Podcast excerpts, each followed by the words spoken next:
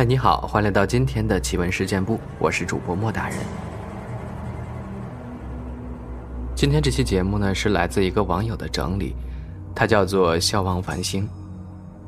他说我从小就爱听奇闻怪事，看大千世界，尤其喜欢《聊斋》之类的，既新奇又不惊悚恶心的故事。先来说一个关于阴宅风水的吧。大概在解放前，有一家姓甄，因为闹饥荒，老甄带着媳妇儿和女儿拉棍要饭，来到了河东村就在这儿停留了下来，搭了房子，生了三个儿子，慢慢的开枝散叶，家宅兴旺起来。等到甄老爷子去世时，甄家在河东村的人口已经接近二十人。三个儿子家都好几个孩子，并且多是儿子。在那个年代，男丁兴旺是非常荣耀的事儿。甄老爷子过世，甄家众人一商量，把甄家祖坟从很远的老家迁到河东村。这个坟墓以后就是河东甄家的祖坟了。很慎重地找来风水先生，选址就在小河弯弯的顶端。大家可以想象中学的抛物线，就是那样的一条河的顶端，上风上水。甄家很是顺利，发达了几年。几年后赶上占山河，占山河不知是否正确，反正是这个发音，大概是上山下乡那一时期。那时候有大量的劳动力，可以做很多大活类似做工程的。村里为了去公社方便。就开了一条路，这条路遵守了两点之间的距离直线最短的原则，从村子直线通往公社，正好经过甄家祖坟。甄家觉得很荣耀啊，条条大路通罗马，大路路过我甄家。意想不到的是，这条路修完，甄家连续死人，几年内老太太去世。老大家男男女女总共死了十个孩子。老二家是顶梁柱老二去世，孩子也有去世的。老三家媳妇儿生完孩子七天后去世，还有很多别的不顺意，包括生意上的收成什么的，还有人生病不起。看了上面写的，全家人口接近二十，和老大家死了十个孩子有冲突。原谅楼主的数学是体育老师教的，大家多担待吧。可以肯定的是，老大家生养了十二个，仅仅活下兄弟二人。现在那兄弟俩年龄在六十到七十之间。这其中的弟弟，我想给他取名叫真苦，命运多舛，都是后话了。话说甄家非常不顺，这样死下去的话，甚至可以说面临家破人亡的境地。有人说甄家老太太是个福星，她一死就压不住厄运了。也有人说是坟地太强，物极必反，乐极生悲。甄家人也想找个风水先生给看看，可是那时破四旧刚过，以前的风水先生早就改邪归正，重新做人了，谁敢张罗这事儿？后来经过不懈努力，终于找到一个曾经做过风水先生学徒的人。因为还年轻，没有成名。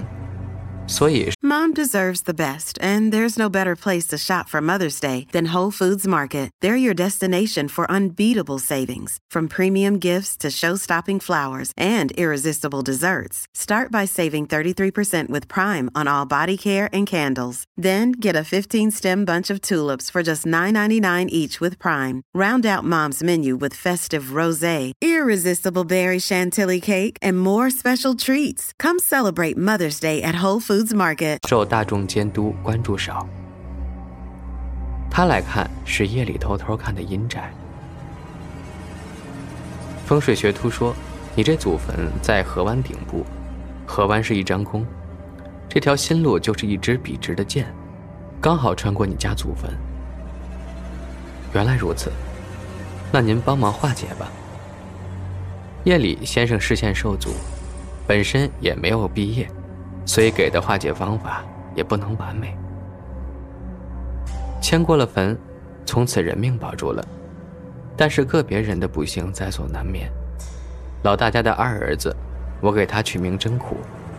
现实生活中，他的学名不知，小名类似狗嫌猫圣之类的。上面死了那么多哥哥姐姐，怕活不下来吧？真苦活下来，可是他爹却死了。经过那么多亲人离世，作为这个家族的老大，真苦爹在完成自己的使命，即改完祖坟后，因为一点小事儿，气得伤寒郁郁而终。真苦哥年龄大，不跟着母亲去别人家讨生活，留在家跟着三叔三婶儿过活。只有年幼的真苦跟着母亲远走他乡，在那时的农村，一个拖油瓶的小男孩，在继父的村子生长，还保留自己的姓氏是比较艰难的，受人挤兑，被骂带犊子之类的，总难免。真苦的哥哥到了结婚年龄，真母带着真苦就回了河东，把原来的老屋翻盖给真苦哥结婚用，又给真苦要来宅基地，盖房娶媳妇儿，兄弟两个都有了孩子，日子过得还不错。三十岁以后，出走又回归的真苦在河东村也算站稳了脚跟儿，还在大队里干上了小队长。四十多岁时，村干部真苦同志意气风发，人生得意。大儿子外出打工，二儿子学校读书。媳妇儿贤惠，做饭务农。这一年是零三年，大事件发生了，非典。在外打工的大儿子害怕，就跑回家来。河东村也害怕外面的人把非典带回村子，组织村民巡逻在路口，阻击外人。真苦巡逻回家，发现大儿子回来了。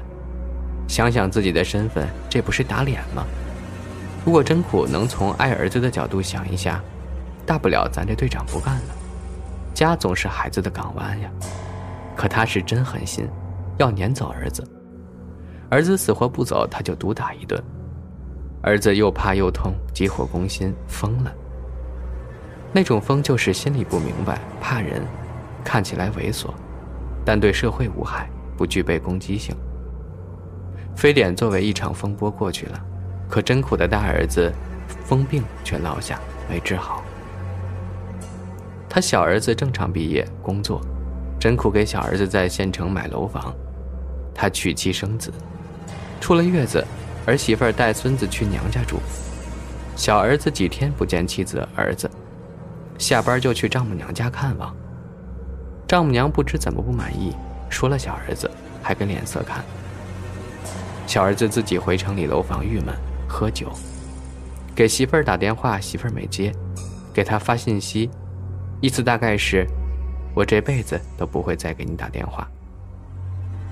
第二天，小儿子单位打电话给真苦，说没来上班，也没请假，电话关机。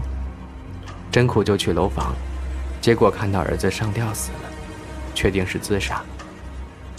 儿媳妇送回孩子，自己净身出户，另找婆家。真苦，老两口带着孙子，活的还有个盼头。疯病大儿子捡些瓶子废品堆在家里，攒多了真苦就拉去卖了。大儿子看到钱就说给小孩买冰糕，很心疼自己的小侄子。甄家的人心很齐，抱团儿，堂弟和侄子有好几个出息大的，逢到红白喜事，浩浩荡荡一大家。这个故事到这儿。就算完了。托梦，这是九十年代初的事儿。有一位男性老人刚刚退休，身体健康，上楼梯一步跨三个台阶那种，爱喝酒吃肉，血压高点老人平时非常节俭，钱都攒下来。有一天，老人喝酒吃肉，吃咸鸭蛋完毕，打了个喷嚏，脑溢血。当时就不能说话了。家人打电话叫了孩子们，还叫了救护车，要带老人离开家的时候，老人眼睛看着电视柜儿，还想抬手指，但力不从心，终究没有指到具体哪里。家人着急又伤心，便把老人送进了医院。十多天后办完了老人的后事，家人在一起回忆起老人对电视柜的眼神和动作，便把电视柜找了个遍，可都一无所获。大家心想，可能是我们想多了。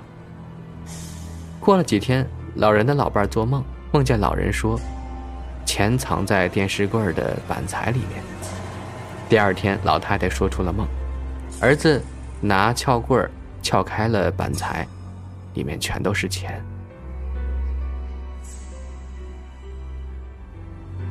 压不住的名字。这个故事的主人公如果活着，应该六十多岁了吧？可惜他没有长大。六十多年前，有一对夫妻结婚十年没孩子，后来终于盼来个男孩。家里为了表达希望孩子长命到老的愿望，给孩子取名六十。在那个年代，六十岁都能四世同堂了。有人对六十的父母说：“小孩取那么大的名字，怕压不住呀。”六十父母说：“我们这小子金贵的很。”农村晚上没有灯，小孩都成群结队的在村里村外玩。六十也跟别人一样，天天疯跑。秋收以后，田地里没有站着的庄稼，视野就比较宽广。六十的爷爷去远房的亲戚家。回来到村子附近就有些晚了。他远远的看到有一个男孩子围着庄稼地转圈。走近了一看，竟然是六十在围着井台转。他喊一声：“六十！”六十抬头看到爷爷，笑了一下，迅速头朝下扎进了井里。爷爷大声的呼救，村里人迅速响应，找来绳子拴人下去捞孩子。可捞上来已经不中用了。爷爷骂了六十的父母，又给六十的两个弟弟改名刘根和宝根，这才保住了两个根。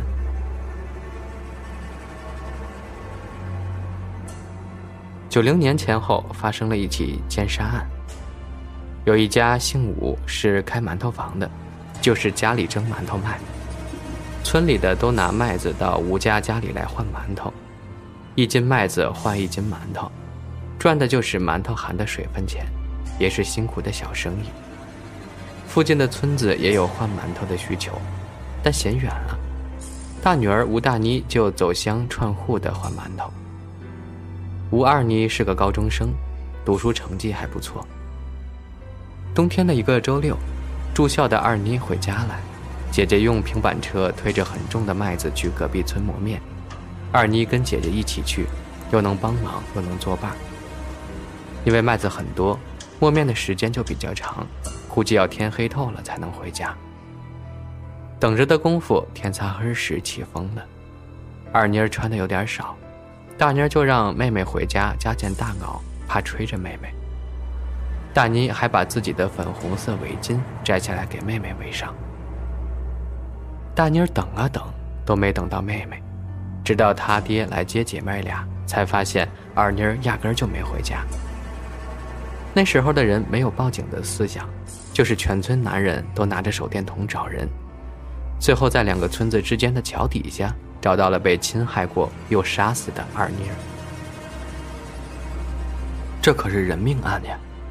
村里治保主任跑到管理区，要通了县公安局电话报案。